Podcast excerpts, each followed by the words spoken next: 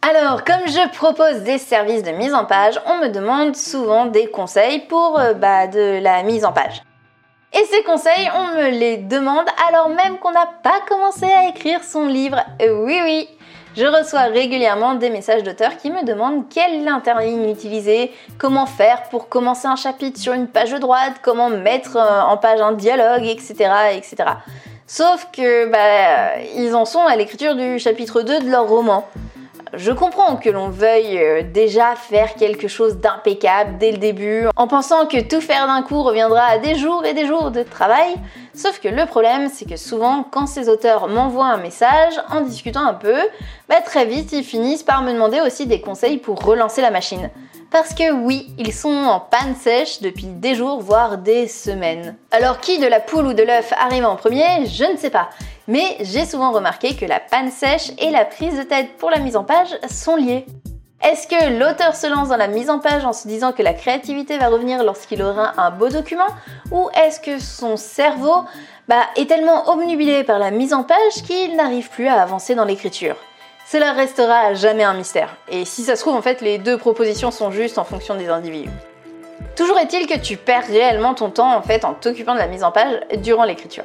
Déjà parce que bah euh, il y aura la phase de réécriture et donc euh, bah, ton nombre de pages risque fortement de bouger. Et si tu as voulu commencer un chapitre sur une page de droite, bah autant te dire que tu es reparti pour un tour. Le mois dernier, une auteure m'a posé une question qui était super intéressante. Elle m'a dit mon roman fait tant de mots, je veux commencer mes chapitres en fait sur la page de droite. Tu crois que ça va m'ajouter combien de pages? Bah en fait, on ne peut pas répondre à cette question. Vraiment pas. Imagine déjà pour un roman de la même taille, tu peux faire 10 longs chapitres ou 60 tout petits chapitres. Et imaginons, manque de peau, que dans la version à 60 chapitres, t'as 50 chapitres qui finissent par une page de droite.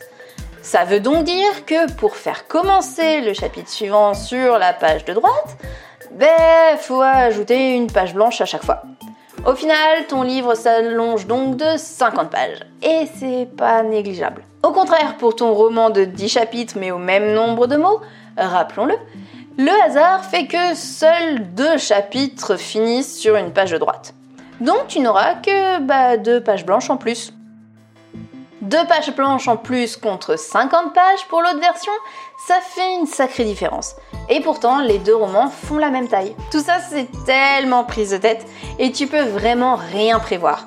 C'est pour ça qu'il faut vraiment que tu prennes ton temps et que tu fasses les choses étape par étape. Sinon, bah, t'es bon pour tout recommencer. Voilà, j'espère que ce format court t'aura plu. Je te dis à la semaine prochaine. Je t'embrasse fort. C'était Mélanie.